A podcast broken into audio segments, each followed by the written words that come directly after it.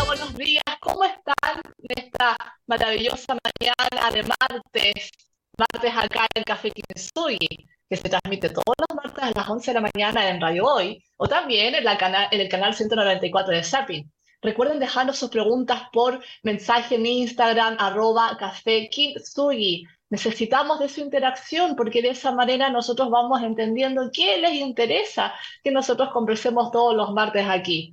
Síganos en nuestras redes sociales, compartan, así nos ayudan a crear comunidad sobre este tema tan importante de la psicología, las neuronas, felicidad. Y si quieren ver nuestros programas ya grabados, lo pueden hacer en canal YouTube, Iniciativa Kintsugi, y por Spotify en nuestro podcast emisor Kintsugi. ¿Cómo está Julio César? Súper bien, en un enero blanco, un enero blanco, hashtag enero blanco, eh, que es el mes de la salud mental. Eh, el mes donde hacemos conciencia de la importancia de la salud mental. Así que si tú hiciste tus propósitos para el 2023, pone arriba en la prioridad, bien arribita, salud mental, preocuparte por ti. De ahí, de ahí podemos conversar. Así que hagamos conciencia y si vemos a alguien que necesita apoyo, aprovecha de estar ahí ayudándolo. Y bueno, algunas noticias, estábamos muy llenos de noticias hoy día, estamos muy entretenidos. Primero voy a decir el nombre de la persona porque es muy complicado para nosotros los occidentales de este lado del mundo. Ochorenoya Agavi. Así que perdónenme si no lo nombro cada rato, pero don Ochorenoya Agavi es un físico teórico nigeriano que está ahora en el Congreso Futuro 2023 en Chile y que expuso su trabajo que vincula neuronas biológicas reales con plataformas informáticas y sus aplicaciones en salud y seguridad. Esta cuestión es aimante. Entre los clientes de la firma que creó en Silicon Valley se encuentra el gigante aeronáutico Airbus, ¿no es cierto? La gran mayoría de los aviones son Airbus. Su compañía se dedica a la producción de cyborgs mediante la fusión de tejido orgánico y silicona a través de secuencias de ADN. El, el, objetivo es la creación de receptores según el interés de sus creadores, receptores olfativos, visuales y digitales. Claro, como se pueden ir dando cuenta, esto es casi ya alarmante. O sea, Agavi es doctorado en neurociencia computacional y bioingeniería. Este señor nigeriano es fundador de la primera empresa en neurocomputación del mundo, dedicada a plataformas informáticas de nueva generación con neuronas biológicas reales o neurochips húmedos. Entre otros desarrollos, creó un dispositivo que incorpora neuronas de ratones que ha entrenado para detectar el olor de los explosivos. Con neuronas de ratones, creó unos dispositivos entrenados para detectar olor de los explosivos. Según Ocho Neroya, esta idea se le ocurrió a partir de su propia experiencia y capacidad de distinguir cosas olfateando el aire lidera proyectos estratégicos en una startup en Suiza, implementando algoritmos de aprendizaje para robots de escoger y colocar, de pick and place, que trabajan junto a personas en una fábrica que son capaces de clasificar objetos de manera autónoma, o sea, los robots miran, clasifican, tocan y, ordenan, clasifican junto a los colegas. Y no están sindicalizados, por supuesto. También dirigió un equipo de industria interdisciplinar para desarrollar un arco reflejo in vitro. El arco reflejo es esta capacidad nosotros que tenemos, por ejemplo, si tocamos algo caliente, retiramos la mano rápida. Bueno, esa información no llegó al cerebro, esa información llegó hasta la mitad de la columna y se devolvió para que sea más rápido el retiro de la mano. Bueno, él creó esto, pero de manera artificial, creó un arco reflejo in vitro. ¿Qué les parece? Chen wow, los avances cada vez nos sorprenden más. Sin duda, el Congreso Futuro nos está haciendo explotar el cerebro. Aquí la pregunta es, ¿qué pasaría si hoy se fuera a dormir y mañana despierta en un mundo virtual? En base a lo que tú nos estás contando a partir de este creador, nosotros seríamos capaces de ver 7,1 millones de colores, escuchar sonido en alta definición en 22.000 tonos, con la salvedad de no oler ni saborear nada. El objetivo de la empresa de, la empresa Cónico es mapear todos los olores que conoce la vida humana, ya sea de la cocina, de la fábrica, de uno, etc. Agavi además ha detallado cómo este trabajo ya tiene aplicaciones en la vida diaria, específicamente en la seguridad, lo que claramente es un factor muy importante. Actualmente su empresa trabaja junto a fabricantes de aviones como Airbus para instalar en sus equipos detectores de olores tan diversos como explosivos, narcóticos, en ellos anfetaminas, metadona, cannabis, fentanilo y opioides y armas químicas, entre muchas otras cosas. O la aplicación acá nos da un tremendo aporte. Estos pueden ser instalados tanto en lugares fijos como en los counters de un aeropuerto, o ser parte de robots, como uno en forma de perro. Los robots, según relató a Gaby, de hecho, fueron puestos en competencia con perros reales en instalaciones del Departamento de la Policía de Alabama y el FBI y los resultados fueron contundentes. Mientras los caminos reales que tantos adoramos, la tasa de detección fue 58%. Y la empresa de Conico alcanzó un 100% de detección. ¡Wow! Los perros robots, esos que ustedes han visto en las películas, en las noticias, bueno, esos perros robots detectaron el 100% de los olores de estos lugares. Qué impresionante. Le ganaron a nuestros amigos los perros, el mejor amigo del hombre. I'm so sorry, lo siento. Pero parece que se nos vienen los, los perritos estos de General Dynamics con, eh, con cerebros cónicos, cerebros con neuronas húmedas. Bueno, y no solo ahí, no solo ahí, sí, el, cerebro sigue explotando y va a seguir explotando, porque también hay un uso en la industria médica. Específicamente estos biomarcadores pueden utilizarse en la detección de enfermedades como el cáncer. El objetivo último es utilizar la toma de aliento tú le das el aliento, ¿no es cierto?, a un dispositivo, por ejemplo, para determinar tu estado de salud. Y se puede hacer en tiempo real y en línea de tu casa. El físico fue más allá al aventurar que estos dispositivos podrían utilizarse en tu propia casa y evitar así ir al hospital, ir al médico. Los datos podrían enviarse en vivo a través de Internet a un especialista con equipos capaces de realizar el análisis de orina y de la tos, cacuca. Ese es del inodoro. Creo que con el tiempo, dice Cónico, se concentrará en crear las bases del cerebro. Así, Piolita, voy a hacer un cerebro. Sí, yo voy a hacer un cerebro. Específicamente haciendo los cálculos en el lado biológico antes de enviar una señal hacia afuera, concluyó este nigeriano top. Bueno, ya vamos entendiendo de qué se trata nuestro programa de hoy, ¿no? ¿Qué pasaría si un día nos pasa y, decimos, me hackearon el celular o el computador. Claro que puede ser, pero ¿qué pasaría si te dijera, no fui yo, lo que pasa es que me hackearon el cerebro? Bueno, esas son las nuevas vicisitudes que, a las que nos podríamos enfrentar si la tecnología que incorporamos voluntaria o no voluntariamente en nuestra vida diaria eh, empieza a ser parte de nuestra vida. Y ya estamos en eso aplicaciones que nos escuchan y nos responden, saben dónde vamos, saben de nuestros hábitos, nuestros marcadores biométricos que pueden incidir en algoritmos que podrían inducir a la toma o no de decisiones.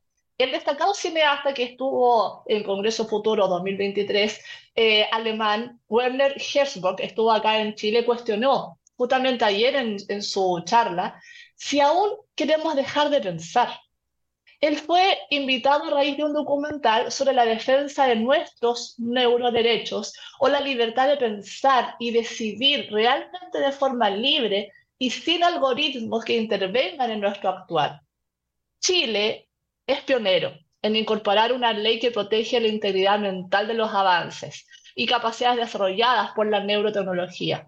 Los nuevos derechos humanos no son los neuroderechos, son los neuroderechos. Y claro, al respecto nadie niega que somos testigos sobre los avances de la neurociencia. Ha tenido la neurociencia unos avances impresionantes en esta última década. De hecho, lo que les partimos contando ya supera todo lo que veníamos viendo en las películas de ciencia ficción. Ya él conocía también la propuesta de Elon Musk en su empresa Neuralink, quien devela sus planes para este 2023, incorporando en un cerebro humano un chip, cosiendo hilos microscópicos no será de repente, pero Neuralink tendrá este cordón neuronal y comenzará a tomar el control de los cerebros de las personas, dijo Elon Musk, quien busca conseguir implantar estos hilos en el cerebro humano que permitan comunicar áreas concretas del mismo con el exterior. La intención es restaurar la capacidad de hablar, escuchar o moverse a personas que han perdido estas capacidades, César. Claro, como todo, buena, como todo buen avance y como conocemos la novela esta de Frankenstein, era traer a la vida, ¿no es cierto? Siempre las intenciones son súper buenas y, y, por supuesto no tenemos que dudar de aquello. Pero la naturaleza humana, ¿no es cierto?, es como la luna, tiene un lado luminoso y también tiene el otro lado, el lado oscuro la luna, como diría Pink Floyd. Entonces, claro, e, es un avance maravilloso, pero también limita en su borde con lo ético, ¿no es cierto?, con lo que se debe o se puede hacer de acuerdo a la época y en la vida en que estamos. Y esto ha llevado a exponentes como Rafael Yuste, que es doctor en neurobiología de España, o a Pedro Maldonado, que es director del Departamento de Neurociencia, investigador del Grupo Milenio de Neurociencia Biomédica de la Universidad de Chile, a cuestionarse y plantear que, dado lo importante avance en esta área, como hemos, hemos visto acá un par de botones, se hace necesario comenzar a hablar y legislar sobre los neuroderechos, los neurorights, ¿no es cierto? Dada la posibilidad de que estos avances comiencen a afectar el modo en que nuestro cerebro sea usado y compartido, tal como ha pasado con nuestros datos, ¿no es cierto? Me hackearon el celular. No estamos muy lejanos que nos digan me hackearon el cerebro. Esto expone nuestra privacidad mental, quedando el escrutinio de otros sin nuestro consentimiento. Existiría la posibilidad en un plazo no determinado de 10, 20 años, según Maldonado, que es nada, de que nuestras ideas y pensamientos, nuestras ideas y pensamientos puedan ser manipulados gracias a estos avances y que podamos mejorar nuestras capacidades como ser humano. Entonces, ¿llegaremos al momento de que nuestro cerebro pueda ser conectado a una máquina? Eso es lo que está haciendo Elon Musk y lo quiere hacer este año. Y si eso ocurriese, ¿cómo protegemos nuestros derechos sobre nuestra mente? ¿Quién será el responsable de esto? ¿O alterará esto nuestra identidad? ¿Dejaremos de ser los que estamos hablando en este momento? ¿O seremos un poquito más máquina? Porque, claro, la forma y la función están relacionadas, ¿no es cierto? Es distinto si, si una parte mía no es tan mía. y esto suena a ficción, pero los avances no son tan significativos y cada vez más rápido nos toca comenzar a cuestionarnos, hacer nuestras preguntas importantes, ponernos en distintos escenarios y protegernos, prever para evitar que nos pase lo que nos ocurrió con nuestros datos hace un tiempo atrás en nuestra cuenta de correo, nuestro celular, etcétera, en que comenzaron sí o sí a ser manipulados por todas las empresas y no fue hasta que nos dimos cuenta que comenzamos a apelar sobre la protección tardía de esto. O si no, Radio Escucha no lo llaman todo el día para cambiarse de compañía o qué sé yo, bueno, imagínate si eso pasara dentro de tu mente y te llegara información así involuntaria o pasaran cosas solamente porque estás pensando en algo. Bueno, para tener una mejor idea en qué estamos, en la actualidad existen técnicas de imaginología que permiten apreciar una línea de pensamiento del sujeto, lo que sugiere que en principio se podría mirar la actividad cerebral y predecir rudimentariamente qué cosas estamos pensando. Imaginen si esto se logra sofisticar. Cuando nos vayamos a hacer un examen a nuestra actividad mental, nuestros pensamientos quedarían expuestos, lo que claramente amenaza nuestra privacidad mental, ya que alguien, las empresas podrían saber lo que quiero, lo que pienso y la decisión de dar a conocer esto es, es mía. Ya no sería, en este caso, mi decisión. Claro, hay una mejora eh, humana, pero también, también hay inequidad. Otro aspecto que se abre debate tiene relación justamente con la capacidad que hoy existe de intervenir nuestros, nuestros cerebros. Según Maldonado, Pedro Maldonado, a quien Julio César estaba refiriendo, yo puedo mejorar el cerebro y puedo llegar a hacer cerebros que sean más capaces que otros. Y eso puede generar mucha, mucha inequidad a la población con seres humanos potenciados, lo que crea todo un problema ético. ¿quiénes tendrían derecho a potenciarse? ¿Solo estaría medido por el poder adquisitivo? Esto claramente generaría clases distintas de seres humanos, unos potenciados y otros no, lo que también es parte de esta discusión. Otro punto interesante es la conexión cerebro-máquina, que ya algo se planteaba antes, pero abre debate desde otro enfoque. ¿Podríamos conectarnos a una máquina o robot? Imaginen que nos conectamos al auto y así manejamos con el control de nuestra mente por sobre la máquina. ¿Y qué pasaría si atropellamos a alguien? ¿El responsable sería la máquina que no detectó nuestra orden o seremos nosotros? ¿O la culpa será del programador que hizo la interfaz? Esto no es ciencia ficción. Ya hay pacientes en los que se realizan intervenciones en el cerebro en términos de interfaces cerebro-máquina. Por lo tanto, esto no es algo que va a ocurrir, sino es algo que ya está ocurriendo de forma bastante primitiva, pero está empezando a ocurrir. Hay sillas de ruedas que están siendo manejadas por la cabeza de pacientes que sufren Parkinson, que mejoran a través de estimulación directa de la médula espinal, lo que también computación y cerebro es. Recordarán el caso del fallecido científico Stephen Hopkins, diagnosticado de él a los 21 años, quien se comunicaba mediante un aparato y del mismo modo podía conducir su silla de ruedas. Julio César. Sí, me acuerdo de la película Gattaca para los más viejitos y me acuerdo también de eh, eh, Alita de Battle Angel, una película más o menos reciente donde vemos que hay médicos, biomédicos, y en Star Wars también en Mandalorian hay biomédicos que, que te refaccionan, digamos, tu cuerpo y también estoy pensando en que se requerirían abogados especialistas en neuroderechos para ver qué pasaría si tú atropellas a alguien, si el seguro va a pagar porque fue un error de la máquina o un error tuyo, o un error de la interfaz del programador. Grandes problemas que realmente no, nos van a aparecer. Pero bueno, vamos a, a, a pensar un poquito todo esto mientras hacemos una pausa. Los invito a escuchar Friends con Anne-Marie y regresamos al Café Kinsuyi este martes. Y esta de regreso acá al Café Kintsugi, pero antes de continuar con nuestro programa queremos saludar a nuestro oficiador, Instituto Kintsugi, psicoterapeutas expertos en terapia psicológica, trauma psicológico y MDR. MDR es una terapia psicológica de tercera generación basada en evidencia científica orientada al tratamiento psicológico del trauma. Haga sus reservas por WhatsApp más 569 3716 6362 el trauma se puede superar, Julio César. Sí, por cierto, se puede superar. Y continuamos en este Café Kinsuye de hoy hablando de los neuroderechos a propósito de este Congreso Futuro 2023 que no se lo pueden perder. ¿ah? Y claro, para explicar un poco todo este tema tenemos que ayudarnos con la ciencia ficción, con las películas. Yo he citado a varias. También les recomiendo que vean The Social Dilemma, un documental muy bueno que justamente el tema de los neuroderechos y no nos damos cuenta como somos sujetos de aquello. Pero también les quiero invitar a otra película, la película de los mutantes X, porque les voy a hablar que hace unos años atrás, 2016, se diseñó una silla de ruedas como el tipo de la silla esta que usa el profesor Xavier en los, eh, mutantes X, y esta de los X-Men, ¿sí? La silla se llamaba incluso X-Chair, igual así como haciéndole alusión al profesor Xavier fue diseñada por estudiantes mexicanos y el proyecto consistía en que las personas pudieran controlar la silla mediante sus estados mentales. Sí, este fue un proyecto ganador, del reto Salud Pública en el concurso nacional Vive Conciencia del 2016, y que participó el 2017 en la Vertical de Inteligencia Artificial y Robótica de la Hackathon con el proyecto Interfaz Cerebro-Computador para Sillas de Ruedas.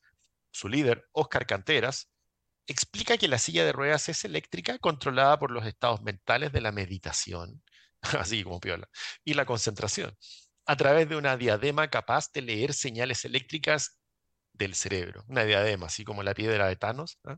En la actualidad, el líder del proyecto colocó una empresa con el fin de perfeccionar el prototipo y prontamente sacarla al mercado.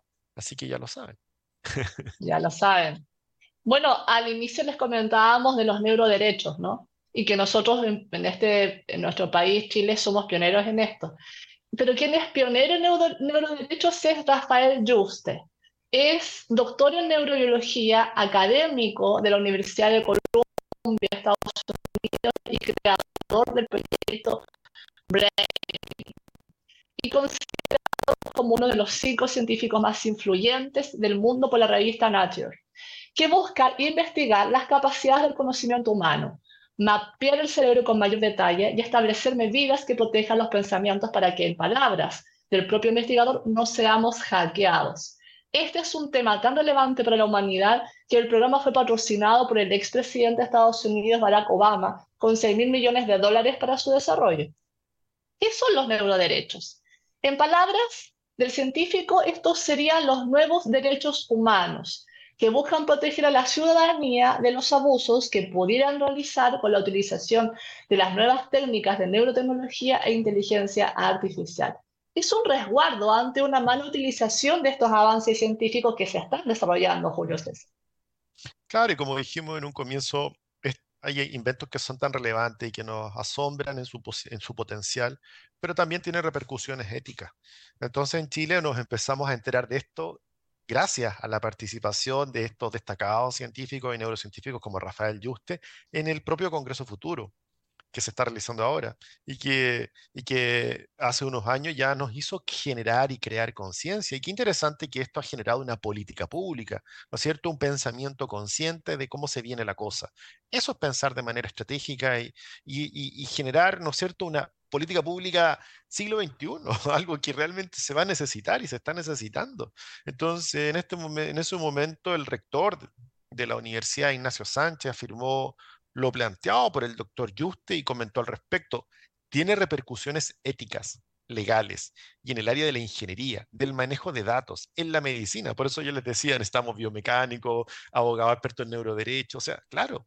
¿Y qué mejor que las universidades que tienen una gama amplia de saberes y de profesores en todas estas áreas para poder abordar y colaborar en conjunto con el Congreso y el gobierno para crear una plataforma de discusión y análisis en que podamos vincularnos de manera internacional con este proyecto. Bueno, después de la charla de Just en ese, en ese momento, las nuevas neurotecnologías, implicaciones científicas, médicas y sociales, se logró instalar el dilema ético que reviste el avance tecnológico de la medicina y cómo esto afecta y o resguarda las garantías de los pacientes. Juste plantea al respecto, la tecnología es neutral, obvio, es neutral. Se puede utilizar para bien o para mal, en todos mis años de experiencia y de trabajo me di cuenta que tenemos que avisar a la población de lo que viene en el futuro. Tenemos la obligación de que si estamos creando estas tecnologías con la mejor intención del mundo, para ayudar a los pacientes y a toda humanidad a entenderse a sí mismos, también debemos prevenir que estas tecnologías se utilicen con un objetivo que no sea el bien común. Así es. Bueno, es, que es un punto muy importante porque, claro, la tecnología es neutral el uso que ésta tenga va a depender de nosotros. Y puede que haya sido creada con buenas intenciones, pero no todos pensamos igual. Entonces hay que colocar límites. La Universidad de Columbia, Nueva York, propone la declaración de cinco derechos, eh, de neuroderechos, de la cual también refiere Rafael Juste. Esto con el fin de proteger los derechos humanos y promover la innovación ética en los campos de la neurotecnología y la inteligencia artificial comprendamos que cualquier tecnología que registre o interfiera con la actividad cerebral se define como neurotecnología. Y combinada con la inteligencia fundamentalmente al ser humano y con ello a la sociedad.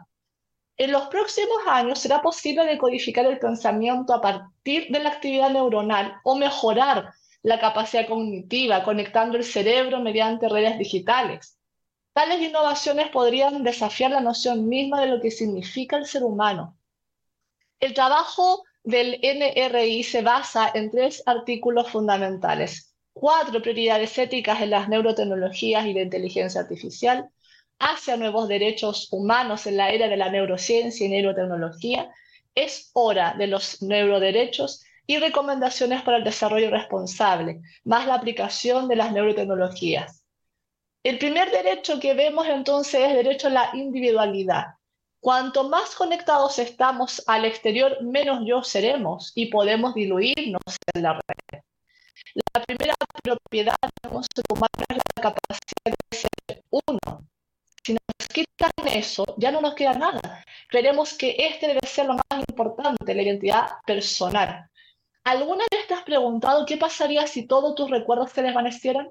¿Tu identidad se perdería junto a ellos? En sí, nuestra historia personal está marcada por nuestros recuerdos que contribuyen a definirnos como individuos y en casos extremos, donde los recuerdos son eventos traumáticos, pueden afectar profundamente nuestra salud psicológica y la calidad de vida.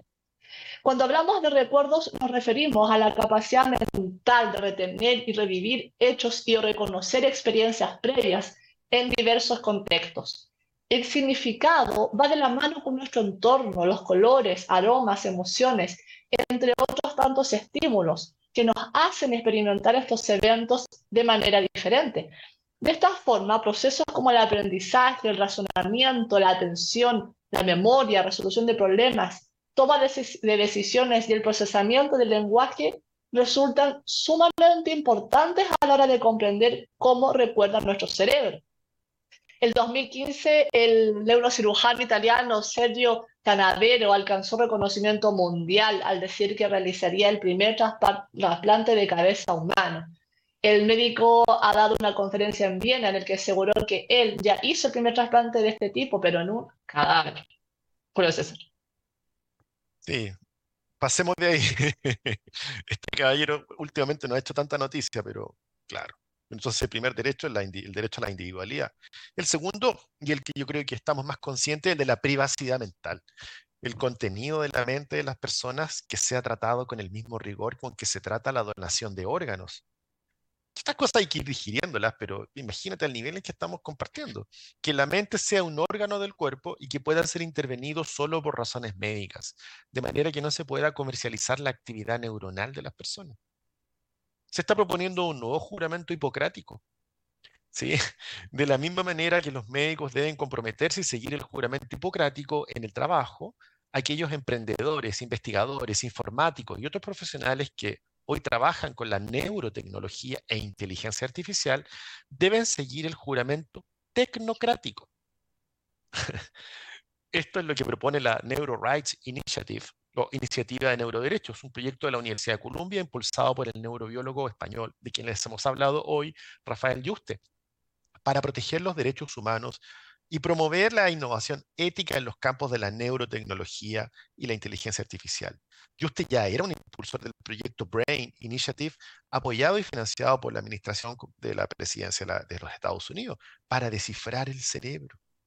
Bueno, a la vuelta de esta tanda comercial les vamos a contar un poco más de, estos neuroderechos y seguimos en el Café Kinsuyi. Ya regresamos. Ya estamos el aire del Café Kinsuyi de cada martes a las 11 y queremos saludar a nuestro en trauma psicológico y MDR.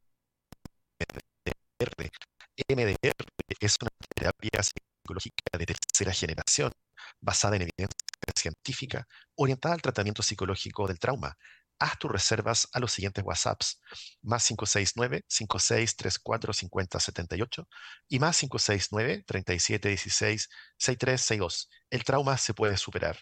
Bueno, y continuamos en este Café Kinsuyi con Chan Huailin, hablando de estos neuroderechos y que no nos hackeen el cerebro. ¿ah? Estamos ahí eh, preocupadísimos de, las posibilidades que tiene. Y estábamos hablando justamente de, lo, de esta famoso, digamos, de este, este trabajo de la Universidad del Juramento Tecnocrático, ¿ah? donde tenemos algunos algunos, ¿cómo se llama?, derechos como el derecho a la individualidad, el derecho a la privacidad mental, que nos hace mucho sentido. Y hay un texto ahí base que proponen que dice, en todos los aspectos de mi trabajo, me aseguraré de que mis conocimientos no se utilicen para dañar a las personas. Me aseguraré de que mis conocimientos se utilicen en beneficio de los usuarios. Buscaré el consentimiento y respetaré la voluntad de aquellos que han confiado en mí. Maximizaré la equidad de los resultados evitando cualquier discriminación o promoción injusta de ciertas personas sobre otras. Me aseguraré de respetar la dignidad de los usuarios, protegiendo sus derechos humanos. No violaré la privacidad de la información confidencial de las personas. Maximizaré la transparencia de los algoritmos que genere y utilizo. Presto este juramento libremente de mi honor y asumo cualquier responsabilidad es decir, sin intención de causar daño con la tecnología aplicada. Beneficencia, la intención de contribuir al bien común con el trabajo realizado. Autonomía, que establece que nada se puede hacer sin el consentimiento de quienes están involucrados en cualquier situación que involucre inteligencia artificial y neurotecnología. Justicia, se busca que la aplicación de la neurotecnología genere resultados justos e imparciales, evitando, por ejemplo, sesgos algorítmicos. Dignidad, en otras palabras, todas las personas deben ser tratadas con respeto y garantizar su integridad. Privacidad, que aboga por la eliminación de toda la información sensible e identificable de los datos recopilados por la tecnología. Y transparencia, cuyo objetivo es garantizar que los algoritmos utilizados sean los más transparentes y corregibles posibles. Si yo leo estos neuroderechos tecnológicos en otra época de la vida de la humanidad, no entenderían nada. ¿De qué están hablando? ¿De qué está hablando en este momento este caballero acá? es claro. ¿De qué estamos hablando? O sea, esto no sería comprensible hace 50 años, hace 30 años, hace 100 años, menos hace 2000 años. Claramente que no.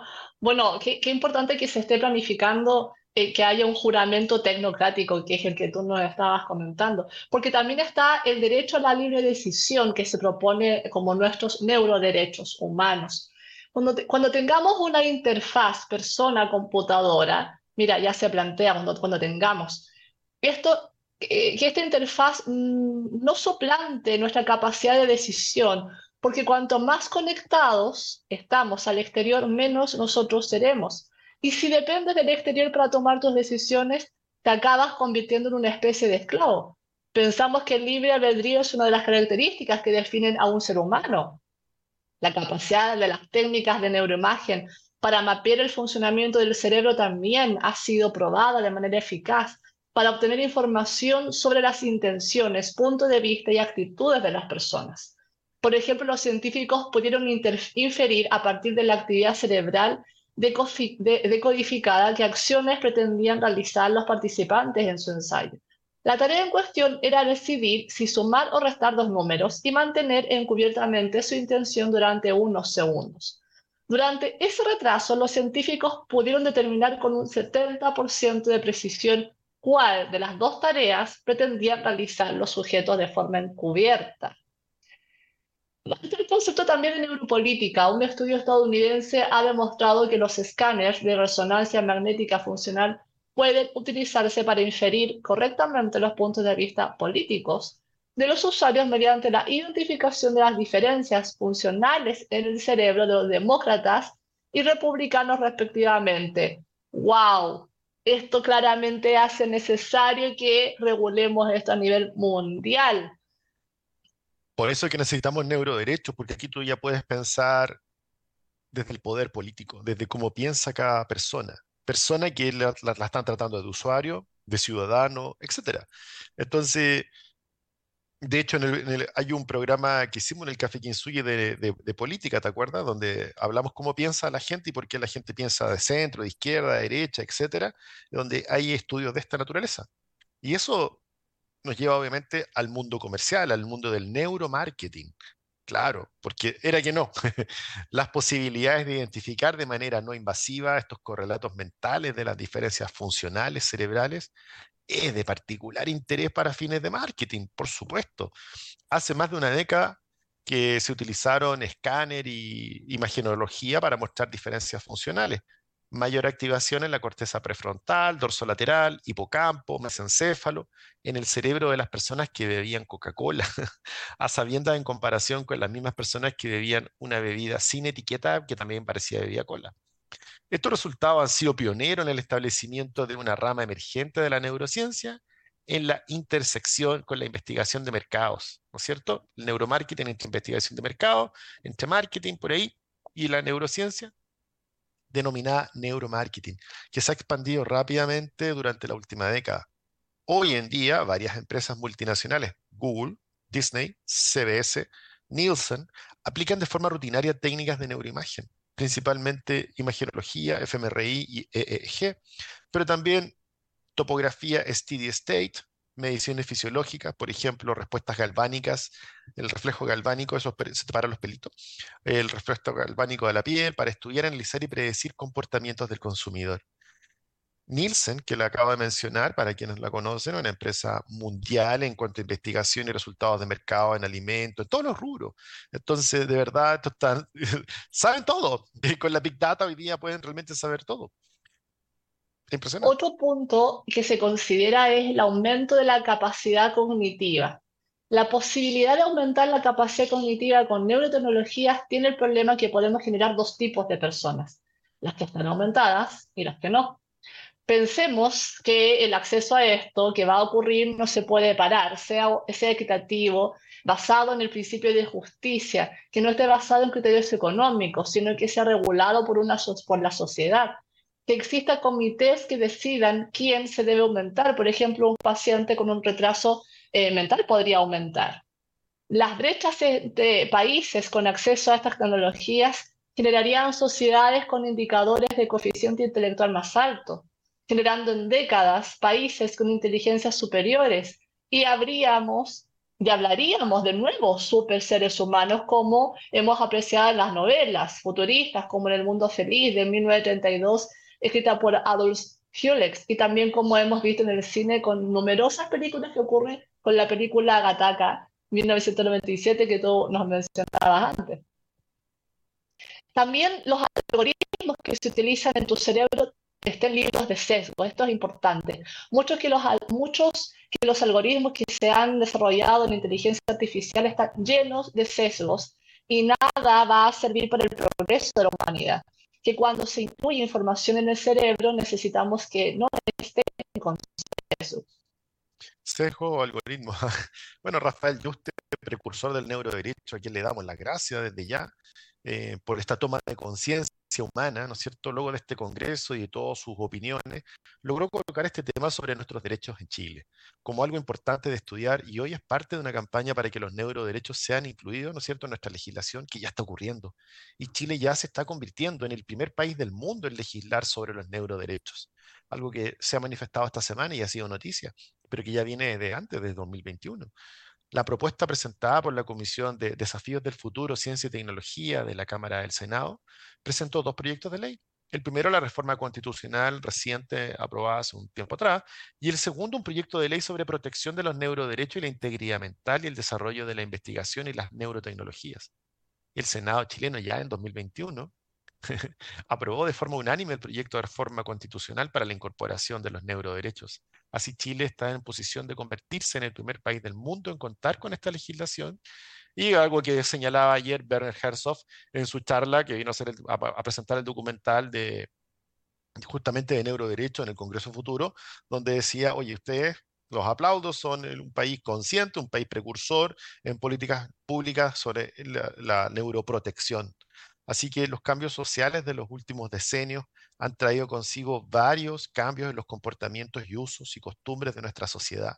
Y con ellos han cambiado también los criterios desde los que se valora moralmente dichos comportamientos. Ciencia y ética hoy son conceptos indisociables. Aunque los principios que guían a estos dos campos del conocimiento humano no son inmutables y como tales deben ser asumidos.